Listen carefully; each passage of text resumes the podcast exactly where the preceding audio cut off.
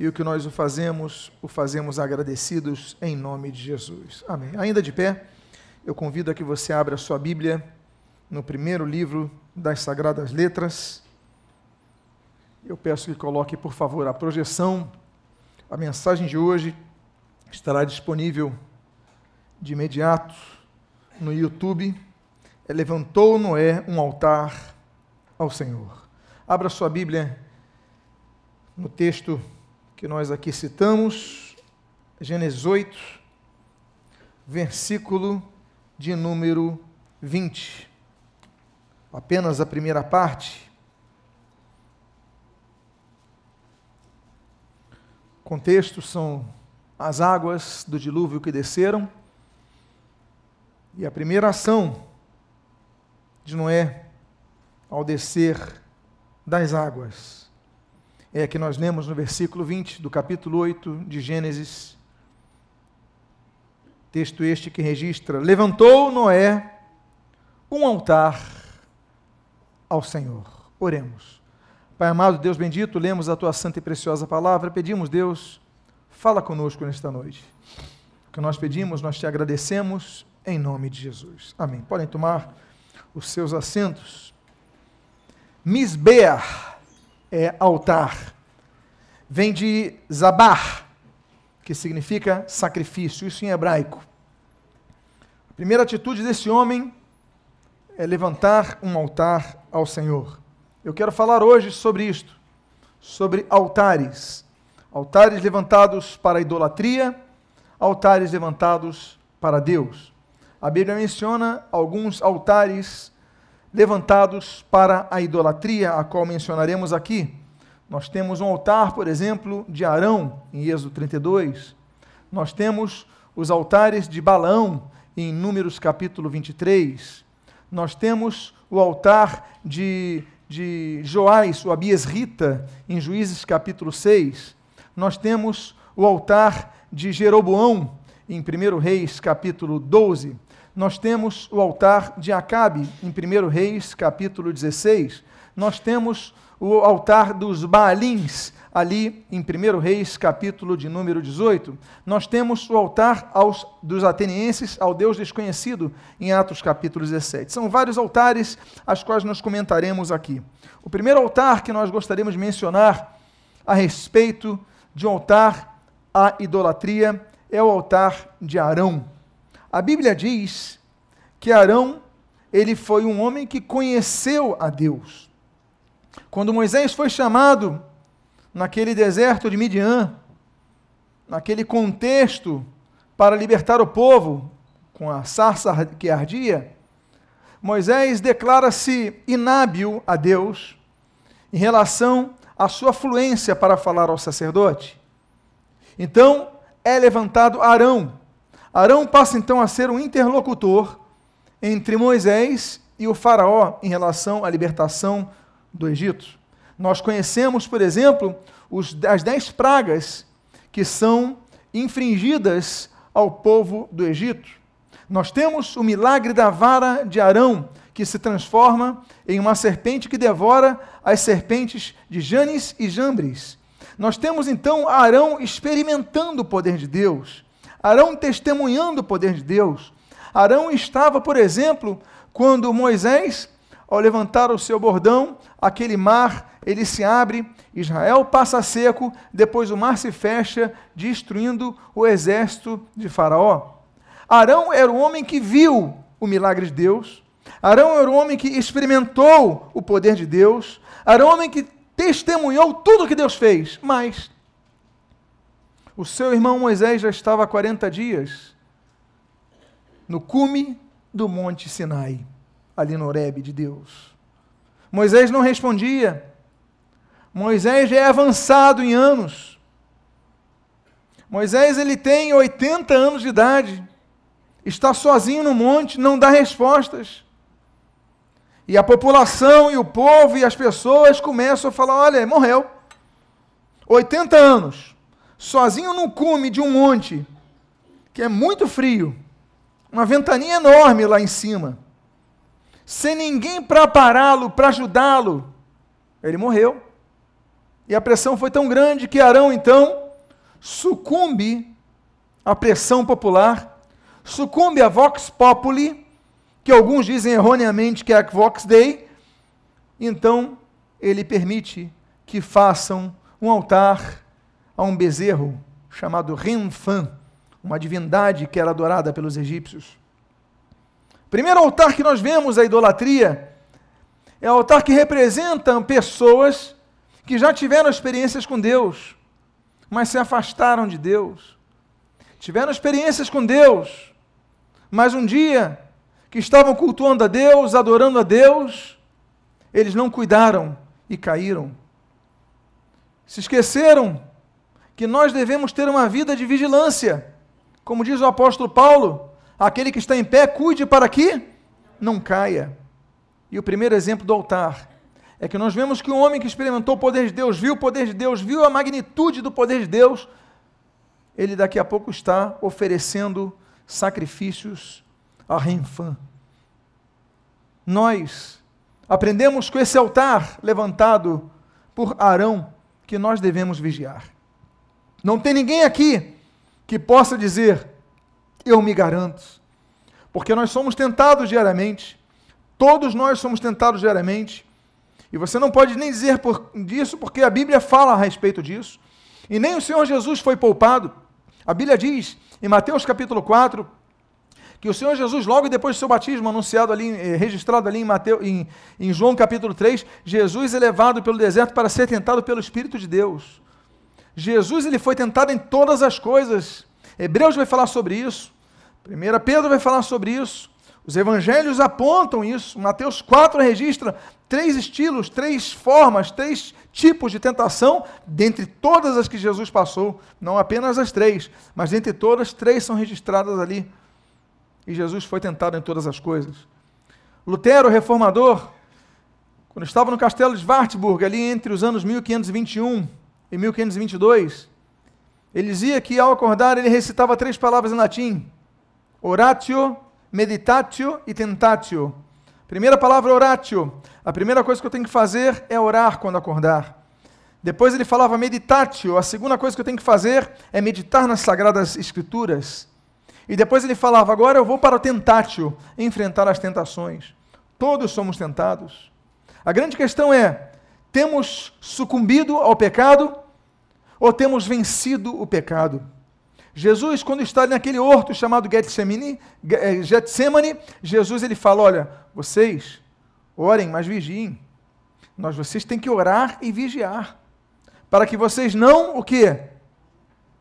Caiam em Tentação, porque todos são tentados. Arão era um homem líder, era uma, uma liderança em Israel, mas caiu em tentação. Ele sucumbiu ao povo, e nós aprendemos com o altar de Arão que nós somos cercados de pessoas que nos empurram para pecar. Então, por isso que nós temos vários inimigos para vencer. Nós temos o diabo, nós temos o mundo e nós temos a carne. A Bíblia vai falar sobre isso em 1 João.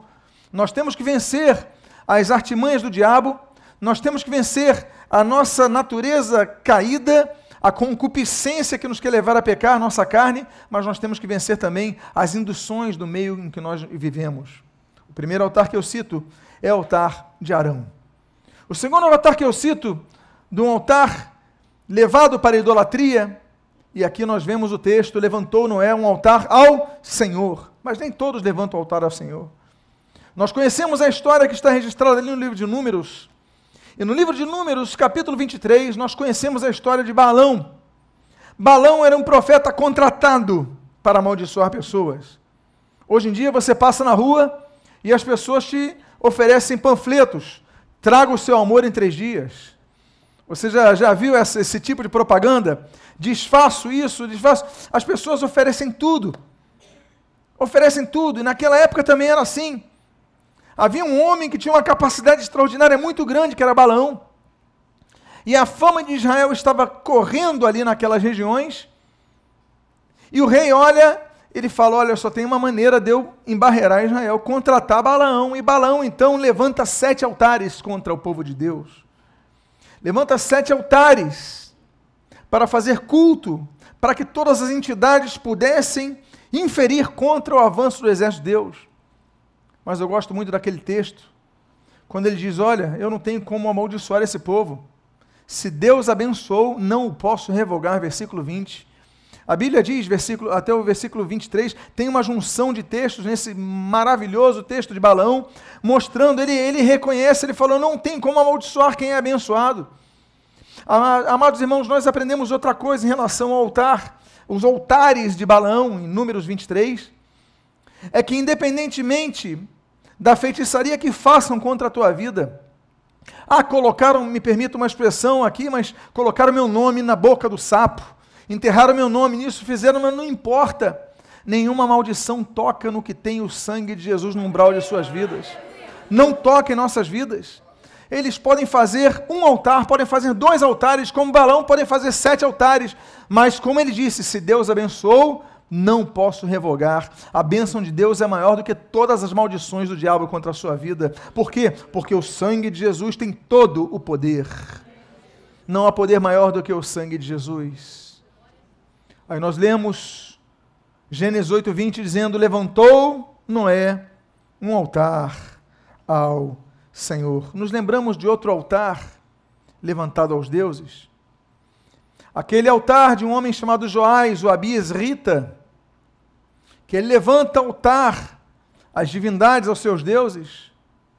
Mas Deus levanta o filho dele para trazer libertação em Juízes capítulo 6 mostra que Deus pega o filho dele chamado Gideão para contender contra o altar de seu pai, para destruir o altar de seu pai. Tanto é que Gideão ele recebe um apelido. E você sabe o apelido de Gideão? Qual é o apelido de Gideão? Jerubaal, aquele que contende contra Baal, aquele que enfrenta Baal.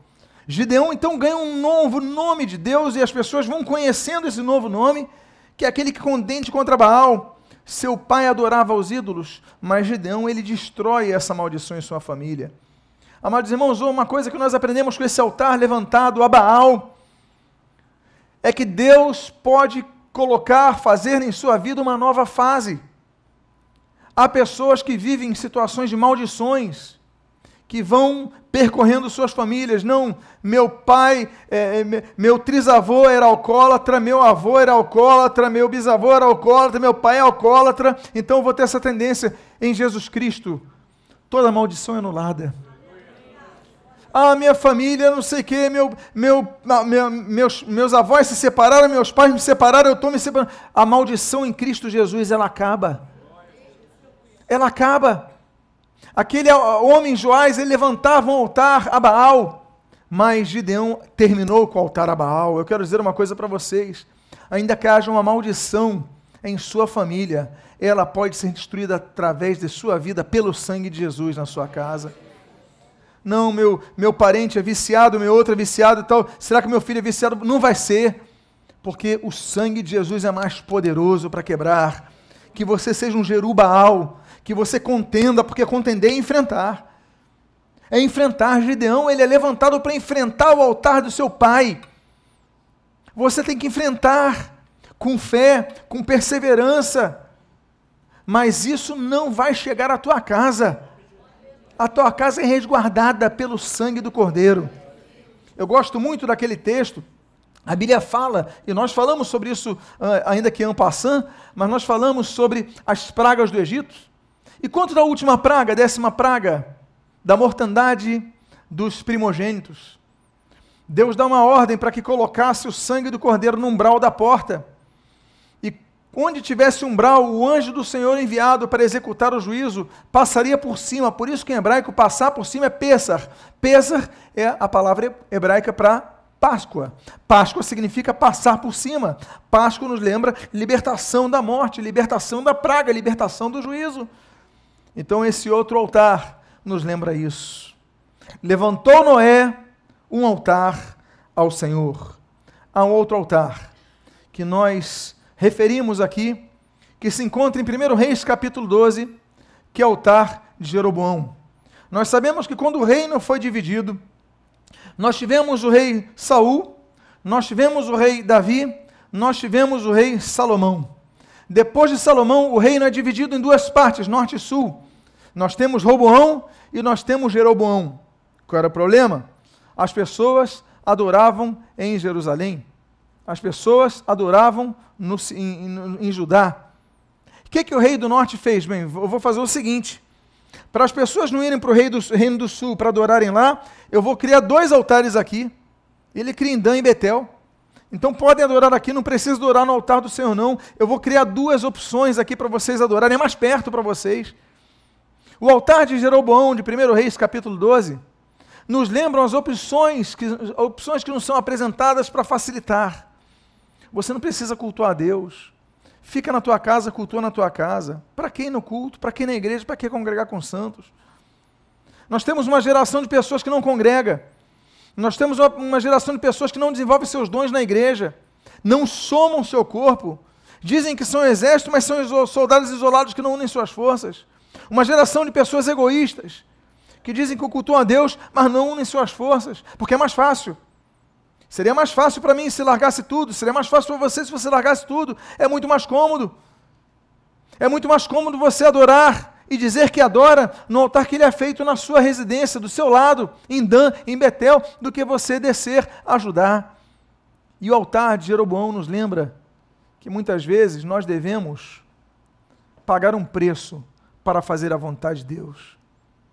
Ali não era local de adoração. Deus exigia um outro local. Há coisas que nós devemos abrir mão para fazer a vontade de Deus. Negar a própria vontade é uma delas. Se oferece um evangelho barato hoje em dia. É o evangelho que as pessoas vão na igreja, mas continuam pecando a sua vida. Elas estão domingo na igreja, mas daqui elas vão encontrar com as suas amantes. Na segunda-feira vão roubar os seus patrões. Na terça-feira vão e pronto. E se vive uma vida, uma vida completamente alheia a uma vida reta diante de Deus, mas estão nas igrejas. As pessoas vão nas igrejas, tomam a ceia e dizem: está tudo bem, é feito placebo. Não tem uma vida com Deus. Estão adorando em Dan, estão adorando em Betel, mas não estão adorando onde há o altar de Deus. Nós devemos pagar um preço. Nós devemos pagar um preço de seguir o Evangelho. Jesus ele falou sobre dois caminhos: um largo que dá para a perdição, um estreito sinuoso que dá para a vida eterna. A vida espiritual exige que nós neguemos a nossa própria vontade. O Senhor Jesus ele diz: se alguém quiser me seguir, negue-se a si mesmo, tome a sua cruz e então siga-me. Levantar o altar ao Senhor significa levantar pedras, levantar peso para você levantar um altar ao Senhor. Há um outro altar que nós lemos. É o que está em 1 Reis, capítulo 16, que é o altar de Acabe. Acabe era um rei, era um rei muito competente na sua administração e governo. Nós podemos criticar o politeísmo de Acabe, mas ele consegue administrar bem aquele, aquele, aquele, só, aquele, aquele, aquele governo, só que ele tem um problema. Ele é influenciado por uma mulher altamente idólatra, a filha do rei dos, Sidônios, rei dos Sidônios, chamada Jezabel. E Jezabel então influencia Acabe para que perseguisse os profetas do Senhor. Ela influencia Acabe para que ele não apenas perseguisse, mas mandasse matar os profetas do Senhor. Nós lembramos da crise que Elias passa. Elias chega a pensar que está sozinho, Deus fala: Não, você não está sozinho. Existem outros sete mil que não dobraram seus joelhos a Baal. Você não está fazendo obra sozinho. E aí nos lembramos desse altar. Que ainda que sejamos perseguidos, nós devemos continuar firmes diante de Deus sem nos dobrar ao altar de Baal. Há um outro altar que você conhece, dado idolatria, que é o altar que se encontra em 1 Reis capítulo 18, que é o altar ali do Monte Carmelo, o grande altar a Baal. Centenas de Baalins estão ali cultuando a Baal. E Elias fala: gritem mais alto. Ele não está ouvindo, ele está dormindo. De fato. Havia teorias, se você não conhece um pouco Baal, Baal era uma divindade relacionada às chuvas num país, numa região como a região de Canaã, onde há muita seca, uma divindade de chuvas é muito, é muito requerido por causa da agricultura, por exemplo. Só que diziam que essa divindade ela dormia por seis meses, que era exatamente o período de verão e primavera. Dormia seis meses. E para acordar Baal, você tinha que fazer um culto muito barulhento. Então, para dormir Baal, porque ele acordava, ele se deitava com a sua consorte, e aí desse afluxo viria a chuva sobre a terra. Então, o culto a Baal era um culto barulhento. Então Elias fala: cantem mais alto, ele deve estar dormindo ainda. Não é apenas uma ironia, é uma ironia contra a crença deles. Mas nada aconteceu. Por que, que não aconteceu? Porque havia ali do lado um altar que seria por, por Elias construído um altar ao Senhor, onde a presença do servo de Deus, meus amados, o diabo tem que respeitar. Tem que respeitar a sua presença. Você tem que ser um tipo de pessoa que as pessoas mudem. Você tem que ser um tipo de pessoa que as pessoas estão conversando uma piada imprópria, você chega e eles falam assim, opa, vamos mudar o assunto que fulano chegou. Porque esse daí é diferente. Vamos mudar o assunto porque, porque eles têm que ter respeito pelo, pelo servo de Deus. Se você não impõe respeito, onde está a luz brilhando? Porque quando a luz brilha, as trevas são incomodadas. E esse altar, nós lemos, esse altar de 1 Reis 18, mostra exatamente isso. Tem que haver respeito pela presença do servo de Deus. Onde a planta de nossos pés pisar é local santo. Não importa se é no Monte Carmelo, dedicado a Baal, ou se é em qualquer lugar. Onde a planta do teu pé pisar é local santo. Amados irmãos, existe um outro altar dedicado aos ídolos. É aquele que nós lemos em Atos capítulo 17, que Paulo fica surpreendido. O altar ao Deus desconhecido, olha que coisa absurda, é nonsense.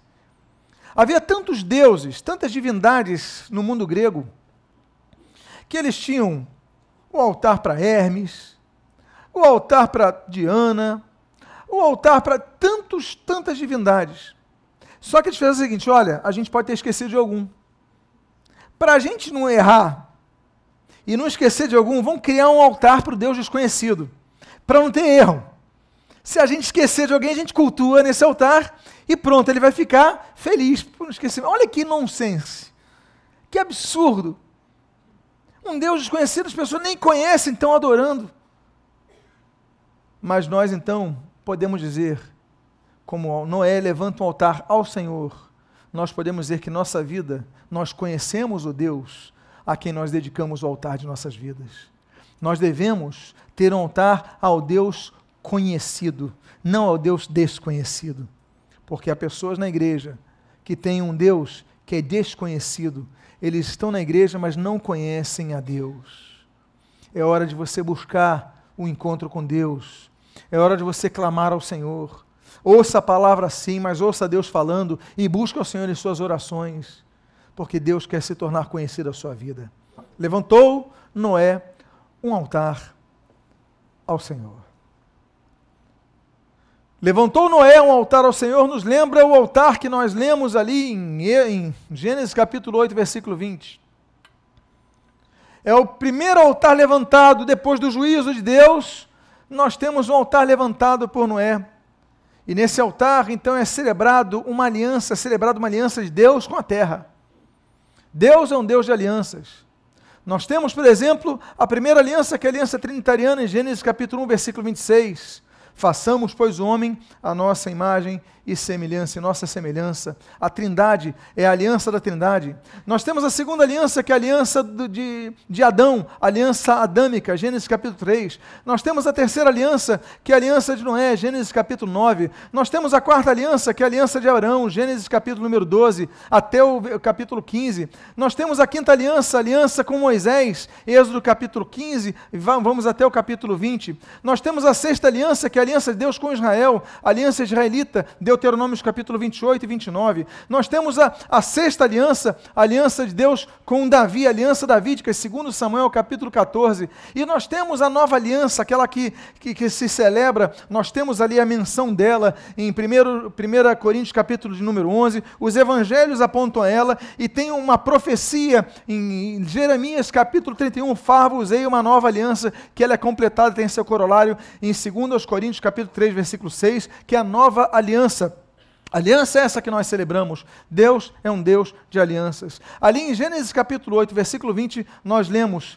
que levantou Moisés um altar ao Senhor, se fez uma aliança. Altar é local de aliança, altar é local de compromisso a Deus. É você entregar a sua vida ao Senhor e fazer falar: Senhor, faz de mim o teu altar, derrama em mim o teu fogo, celebra em mim uma aliança comigo. Deus quer fazer uma aliança com você nesta noite. Há uma segunda aliança que nós vemos, que é a aliança de Abraão.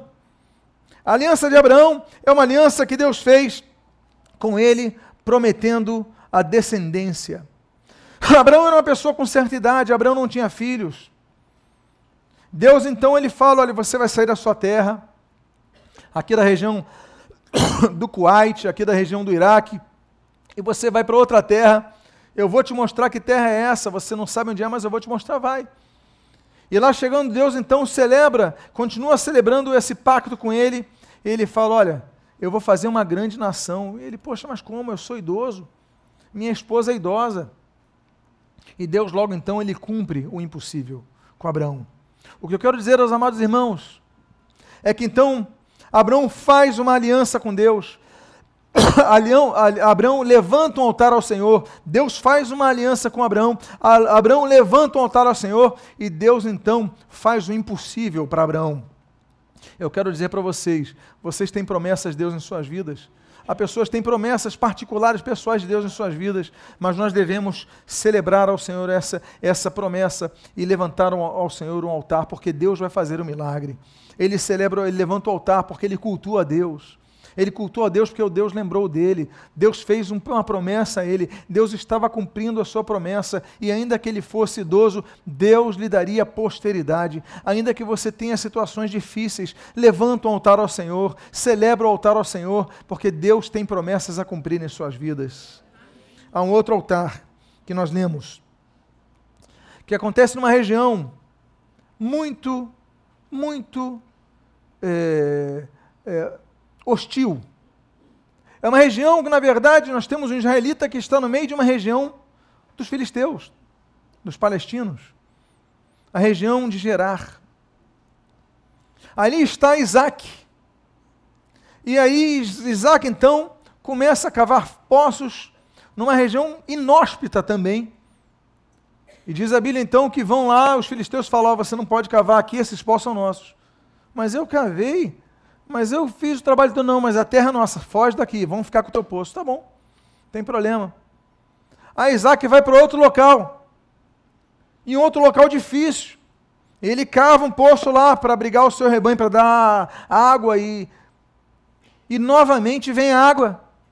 E eles falam: vamos fazer o seguinte, vamos entulhar os teus poços, entulhem os poços. Ele vai para outro local, levanta e nós temos três poços com três nomes. Sitna, Ezeque e Reobote. Nós, ele dá nome aos teus, seus três poços. E ainda que cavassem e colocassem areia e pedras nos seus poços, ele levantava outro poço e voltava a ter água.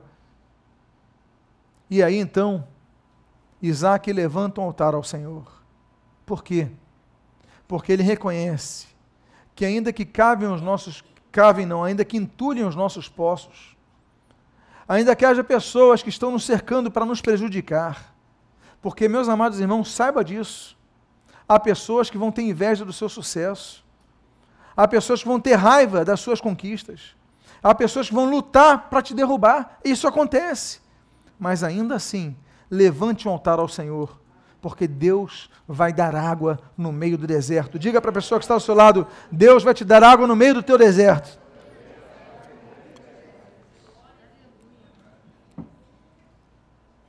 Nós temos um outro altar. É o altar de Jacó. Nós falamos do altar de Abraão. Nós falamos do altar de Isaac. Abraão, Gênesis 12. Isaac, Gênesis 26. E nós temos Jacó em duas fases, ele tem dois altares, Gênesis 33, Gênesis 35. Em Gênesis 35 nós temos um problema. Um problema terrível na vida dele, que é um problema familiar. A sua filha Diná tinha sido violentada. Chega um homem chamado Siquém, pega ela e a força faz aquilo que a deixou totalmente triste. Indignação na família de Jacó. Poxa, eu sou chamado por Deus, eu sou servo de Deus, como é que acontece uma coisa dessa? Mas o problema são os seus, os seus filhos.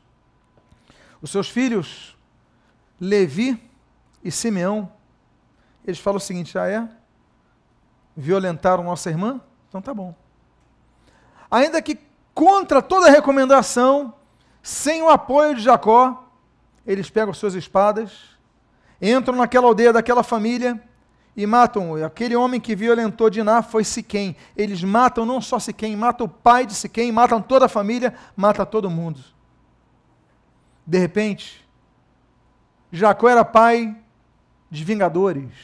Jacó era pai de justiceiros. Jacó era pai de assassinos. Eles não apenas matam o violentador, mas matam todos. E não sobra ninguém naquela aldeia. Jacó está triste. Jacó está acabado. Não era o projeto que ele tinha para a família dele. Uma filha violentada, dois filhos assassinos. Não é projeto, muitas vezes você vê o que está acontecendo na sua vida, na sua família, no seu projeto de vida. Você está vendo que está tudo ruindo. Mas nos levantamos do altar que Jacó levanta ao Senhor ainda que triste, ainda que acabado, ainda que quebrado por dentro pelo problema que ele vive familiar, ele levanta um altar ao Senhor. Nós devemos levantar um altar ao Senhor nos nossos momentos felizes, sim. Nos nossos momentos de, de, de, de luta, sim. Mas até mesmo nos momentos que nós vemos tristeza, nós devemos levantar um altar ao Senhor. Não podemos deixar de levantar um altar ao Senhor. Levantou Noé o quê? um altar ao Senhor. Há outro altar que nós conhecemos, que nós vemos. É um outro altar que nos lembra a derrota. Josué. Josué capítulo 8, nós lemos a história de uma derrota militar. Afinal de contas, o exército de Israel era mais poderoso que o exército de Ai, uma cidade chamada Ai. Só que quando eles vão, o exército de Israel, ele é derrotado. Mal sabia ele que o problema não era o exército, o problema dele não era a capacidade militar, nem o poderio bélico. O problema era Coré. O problema era o pecado de Coré. O problema é o que o Coré guardava. E ali então houve uma derrota de Israel. Josué viu homens morrendo do seu exército, homens morrendo pelo pecado de outros. Mas o que, que Josué faz? ele sobe ao Monte Ebal e levanta um altar ao Senhor. Mesmo depois de derrotas, nós devemos permanecer firmes com o Senhor, levantando o altar ao Senhor. Levantou Noé o quê? Um altar ao Senhor. Nós temos um altar construído em Ramá. O altar de Samuel, nós lemos isso em 1 Samuel capítulo 7. Os inimigos estão chegando. Os filisteus estão cercando. E diz a Bíblia que então, naquele momento, os filhos de Israel têm medo. A Bíblia diz: e os filhos de Israel tiveram medo e procuraram Samuel. Samuel, então, falou: Não se preocupem, eu vou levantar um altar ao Senhor. Ora, eu fico imaginando eles: a gente não quer saber de altar, a gente quer saber de estratégia. Pelo menos uma direção a gente quer ter, a gente foge, a gente enfrenta, a gente vai embora. Gente... Mas ele fala: não, eu vou levantar um altar ao Senhor. E diz a Bíblia que enquanto Samuel está levantando um altar ao Senhor, os filisteus invadem. No meio do altar, os filisteus invadem o povo de Israel. Era um momento de culto, era um momento de adoração, era um momento de oferecimento a Deus e os inimigos invadiram. Só que a Bíblia diz que naquele momento caiu um estrondo do céu, caiu tanta força, chuva, e caiu é, é, trovão. Imagina a tempestade que foi, que os filisteus se assustaram, se desorganizaram e começaram a voltar. E os israelitas, vindo a desorganização, foram até eles e venceram. Só conseguiram vencer porque houve confusão no exército inimigo através da tempestade que Deus mandou. Se eles fossem enfrentar o inimigo, não conseguiriam, mas graças ao estrondo de Deus, eles se confundiram e Israel os venceu. Quando? no meio do culto ao Senhor, porque Samuel levantou um altar a Deus em Ramá, assim como nós lemos, levantou Noé, o que, meus amados? Um altar ao Senhor. O último altar que eu gostaria de me referir nessa noite é um altar já citado, ainda que eu citei numa região com dois altares. O Monte Carmelo tinha dois altares. O altar a Baal, como nós mencionamos. Mas depois disso, então, a Bíblia diz que não há resposta de Baal. E aí então Samuel começa a pegar aquelas doze pedras, montar aquele altar. E ele dá uma ordem, olha, coloquem água. E o pessoal coloca água, para ele não dizer que eu vou botar fogo nisso. E coloca mais água, não encharca de água, encharcaram de água. E ele clama ao Senhor e desce fogo do céu. Meus amados irmãos, o altar de Elias que nós lemos em 1 Reis, capítulo 18, é altar que nos remete ao altar da manifestação do poder de Deus, mesmo quando estamos em é, diminuído é, tamanho em relação aos adversários.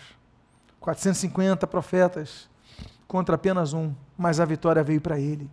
Você pode estar cercado de inimigos, pode estar cercado de pessoas que estão cultuando outros deuses, pode estar cercado de pessoas que estão contra a sua vida, mas você vai clamar ao Senhor e Deus vai atender a sua vida, vai te dar vitória. Quantos creem nisso? Quantos recebem isso para as suas vidas? Eu encerro dizendo sobre os cinco tipos de materiais com os quais os altares eram construídos. Na Bíblia, a Bíblia menciona cinco materiais com os quais os altares eram construídos. O primeiro material é pedra. Pedra representa estabilidade. Há pessoas que hoje estão cultuando a Deus, adorando a Deus, na primeira resfriada abandonam a Deus. Na primeira dificuldade abandonam a Deus. Não estão, são estáveis. São pessoas instáveis. Há pessoas que cultuam a Deus quando a coisa está difícil, buscam a Deus. Não, Deus, eu vou te procurar, eu vou te buscar, eu vou isso. Aí Deus livra, Deus abençoa, Deus prospera. Aí quando você chega na riqueza, você esquece Deus. Enquanto pedia ajuda, você buscava Deus. Quando está tudo bem, você está estável, não tem ninguém doente na sua família, você tem dinheiro na sua conta, você esquece Deus.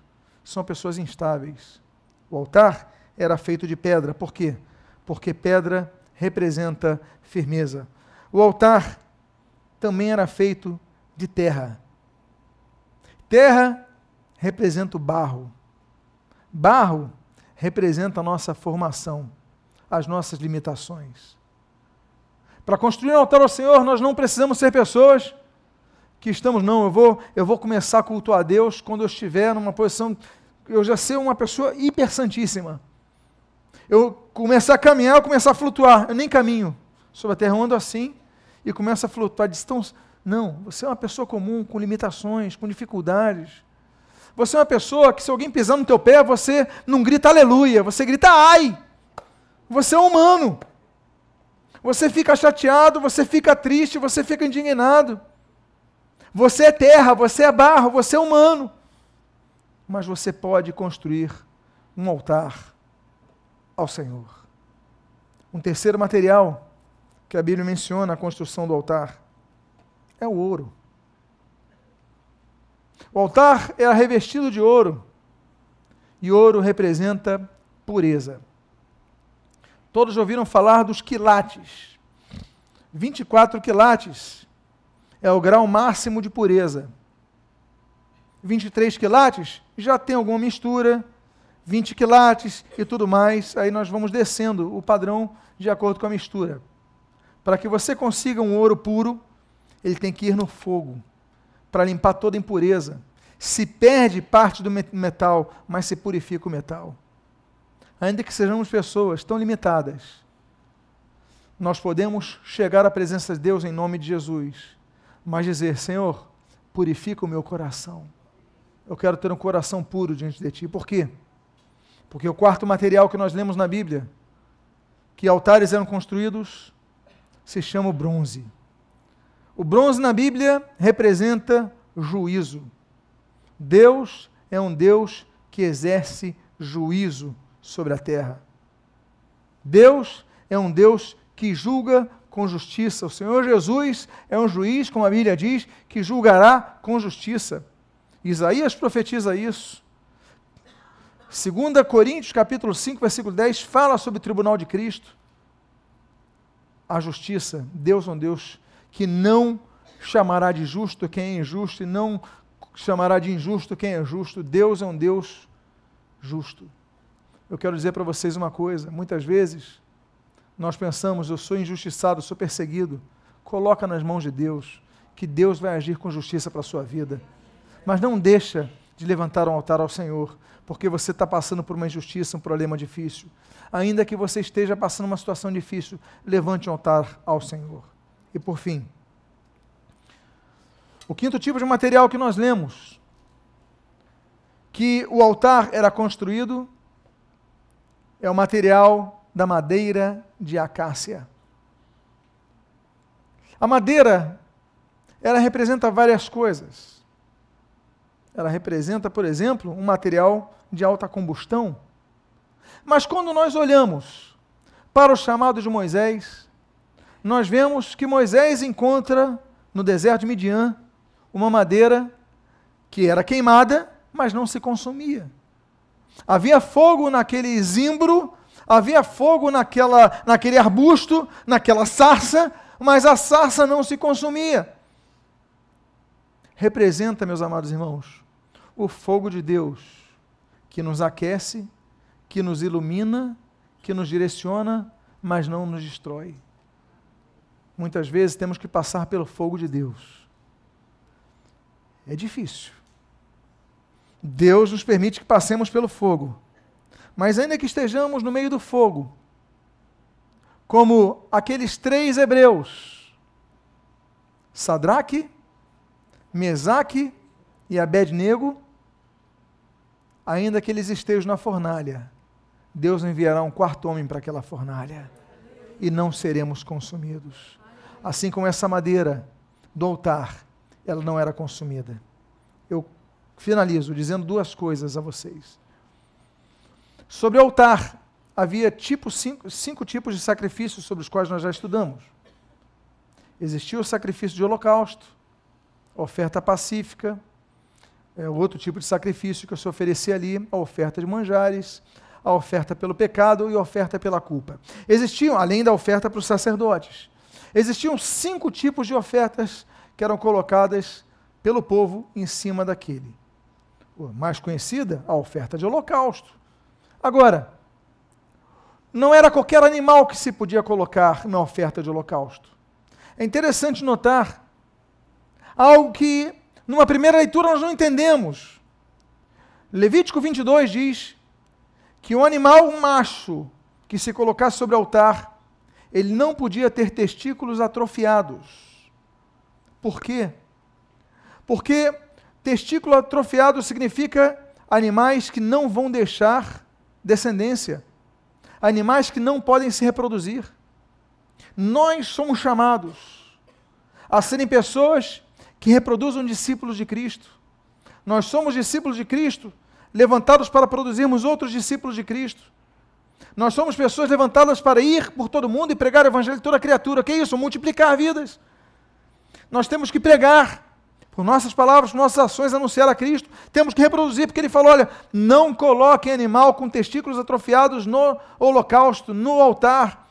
Porque no altar devem ter pessoas que queiram reproduzir para Deus. Reprodução, e eu digo reprodução de evangelizar, de levar novas vidas a Cristo. Há pessoas que vão passar anos na igreja, décadas na igreja, a vida inteira na igreja, nunca levaram uma vida para Jesus. Nunca falaram de Jesus para uma vida. E nós não podemos ser assim. Nós devemos ser pessoas que reproduzam ao Senhor. E eu encerro. Quando leio, levantou Noé um altar ao Senhor. Há vários tipos de altar, como nós citamos aqui.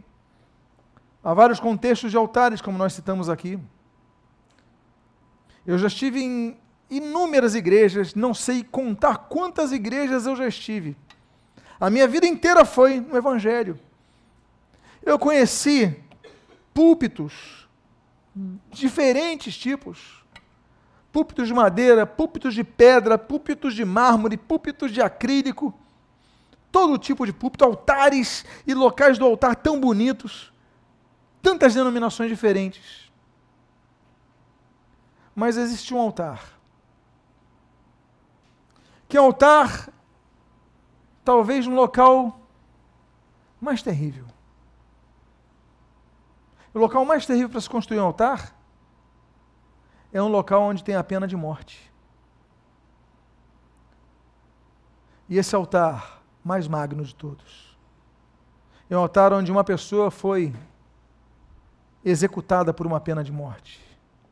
Numa, numa montanha que tinha a forma de uma caveira, tanto é que era o Monte da Caveira, o Monte Calvários.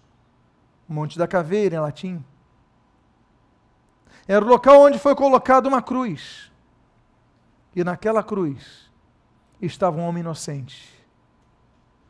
Em João capítulo 19, a Bíblia diz que, tendo tomado o vinagre, disse: Está consumado. E expirou. Aquele altar não era no templo de Jerusalém.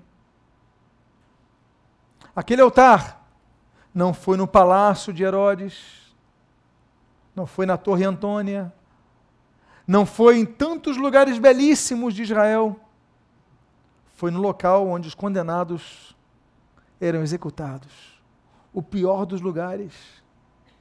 Mas naquele local, foi o local onde nasceu a minha vida, a sua vida, na cruz do Calvário. Levantou um altar, mas não é um altar ao Senhor. Mas Deus levantou um altar para nossas vidas, onde Jesus foi crucificado. Eu quero fazer um convite a você aqui, por favor, fique de pé. Eu quero dizer para você que é uma lei, em Êxodo capítulo 29, que diz que o fogo deverá arder continuamente sobre o altar. O altar que nós devemos levantar ao Senhor, levantou não é um altar ao Senhor, é um altar que deve ter o fogo de Deus todos os dias de nossa vida. Que você não tenha apenas fogo de Deus quando for num retiro de carnaval. Que você tenha apenas fogo de Deus numa reunião de oração. Mas que você tenha fogo de Deus em todo momento em sua vida. No culto, na sua casa, no seu trabalho. Aquele fogo aqueça a sua vida e você possa sentir a presença de Deus. Quero fazer uma oração por você. E eu quero fazer um convite, em primeiro lugar, antes de orar, por você que precisa de uma palavra de oração. Eu quero fazer um convite. Alguém aqui quer entregar a sua vida ao Senhor Jesus nesta noite? Alguém aqui nesse momento quer entregar a sua vida ao Senhor Jesus? Se alguém, levante sua mão agora. Eu quero orar por sua vida. Alguém aqui que quer dizer, Senhor, eu quero entregar a minha vida a Ti, eu me arrependo dos meus pecados, quero entregar meu coração a Ti. Alguém aqui? Há uma segunda vida, para uma, uma outra vida para Jesus que eu quero perguntar. É você que está afastado dos caminhos do Senhor, quer voltar para Jesus nesta noite? Alguém aqui se encontra nessa situação? Eu quero fazer então uma oração. Eu quero insistir. Eu quero insistir. Eu estou sendo tocado sobre isso. Alguém que está afastado dos caminhos do Senhor e quer voltar a sua vida ao Senhor Jesus nessa noite. A igreja esteja orando, é momento de guerra, é momento de batalha. Alguém aqui que está afastado, esfriou na fé e quer voltar para Jesus nessa noite. Eu não vou ficar insistindo. Alguém levante sua mão, se é você essa pessoa. Alguém, Deus abençoe ali à minha direita, de azul. Há uma segunda vida para Jesus nesta noite. Quer voltar aos caminhos do Senhor? Eu quero fazer um convite. O meu amado irmão pode vir aqui à frente, nós queremos orar por sua vida. Isso, pode vir. Ó, oh, irmão Luiz acompanhando, que bênção. Glória a Jesus por sua vida, meu amado irmão. Deus tem um plano para a sua vida, Deus não desistiu da sua vida. Eu posso fazer uma oração com o irmão? Vamos orar pelo nosso irmão. Qual é o seu nome?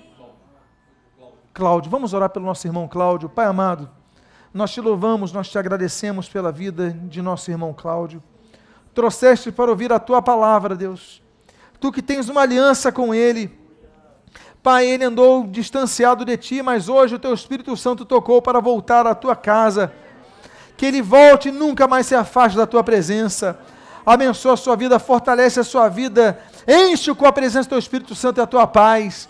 Que ele saia daqui totalmente transformado e alterado pela paz do teu Espírito Santo, renovado em ti, cheio de ti abençoa a sua vida. E o que eu te peço, eu te agradeço em nome de Jesus. Amém, Cláudio. Deus abençoe a sua vida. Ao final do culto, tem um grupo querendo receber ali atrás. Deus abençoe em nome de Jesus. Eu quero fazer uma segunda oração agora. Eu quero fazer uma oração por você que ouviu essa palavra. que você precisa restaurar o altar ao Senhor. A Bíblia diz no texto que nós lemos de Gênesis 8: levantou Noé um altar ao Senhor. É Noé que levantou aquele altar. É Noé que teve que fazer o esforço. Então peço que todos fechem seus olhos. Eu não vou pedir que você venha aqui à frente, mas eu vou pedir, se você é uma pessoa que precisa relevantar esse altar ao Senhor, que você coloque a mão no seu coração, porque hoje é noite de restauração. Pai amado, há várias pessoas com as mãos em seus corações. Ó oh, Deus amado e Pai bendito, eu te peço por essas vidas, renova, reaquece o teu fogo, derrama o teu fogo nesse altar, como derramaste no Monte Carmelo.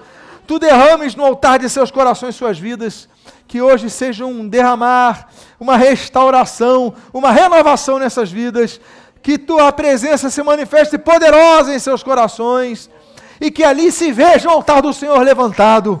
Abençoa as suas vidas, fortalece as suas vidas e o que nós pedimos, Deus, nós te agradecemos em nome de Jesus. Amém. E amém que você que foi abençoado nesta noite, glorifica ao Senhor Jesus.